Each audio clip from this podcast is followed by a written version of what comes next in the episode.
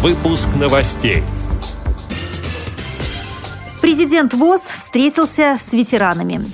В Башкирской республиканской специальной библиотеке для слепых прошел вечер-портрет «Бенефис одного читателя». В Липецке люди с инвалидностью открыли рыболовный сезон.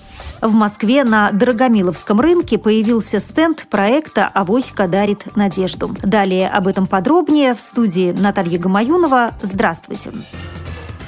По сложившейся традиции, накануне Дня Победы президент Всероссийского общества слепых встретился с членами Совета ветеранов при Центральном правлении ВОЗ. В ходе встречи Александр Неумывакин подробно рассказал о подготовке к празднованию 90-летия ВОЗ. Он особо подчеркнул, цитирую, «Никто из ветеранов, внесших достойный вклад в дело развития общества, забыт не будет. Это наш общественный долг, и мы его непременно выполним», сообщает пресс-служба ВОЗ преддверии празднования Дня Победы в Башкирской республиканской специальной библиотеке для слепых прошел вечер-портрет «Бенефис одного читателя», посвященный ветерану Великой Отечественной войны, участнице художественной самодеятельности Дома творчества инвалидов Варваре Кирилловне Михеевой. Когда началась война, Варвара Кирилловна, тогда девчонка-подросток Варя, помогала медперсоналу ухаживать за ранеными в госпитале.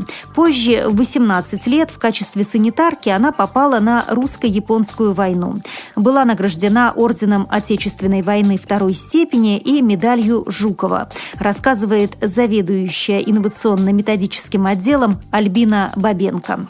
Они немного рассказали о том, что она творческий человек, э, что она в художественной самодеятельности активно всю жизнь участвовала. Члены ВОЗ, которые вместе с все эти годы с ней э, и пели, и э, работали. Каждый из них сказал о ней тоже понемногу свое впечатление, пожелал ей всего хорошего. Участники из художественной самодеятельности в честь этого бенефиса исполнились концертные номера, и она тоже в свою очередь спела песню.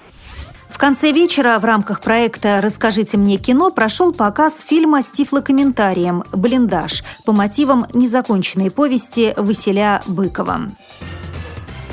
В Липецке люди с инвалидностью открыли рыболовный сезон. Первые 80 бесплатных путевок на рыбалку на летний период нынешнего года получили колясочники и незрячие, сообщает lipetskmedia.ru. Некоторые из них уже побывали на водоеме рядом с селом Павелка Лебедянского района. Именно здесь в августе прошлого года были обустроены места для рыболовов с инвалидностью.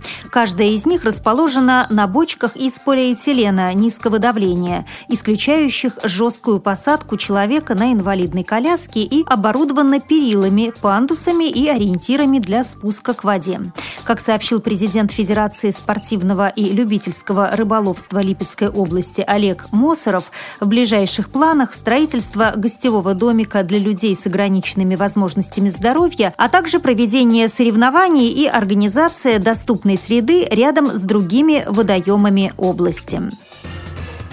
В Москве на Драгомиловском рынке открылся стенд проекта «Авоська дарит надежду». Об этом сообщается на официальной странице рынка в социальной сети Facebook. Социально-экологическому проекту «Авоська дарит надежду» более трех лет. Организовал его Евгений Рапопорт, а помогают известные дизайнеры Денис Симачев, Андрей Бартенев и Максим Шаров. Они предлагают варианты оригинальных и удобных плетеных сумок и аксессуаров к ним. А заказы выполняют около 60 незрячих.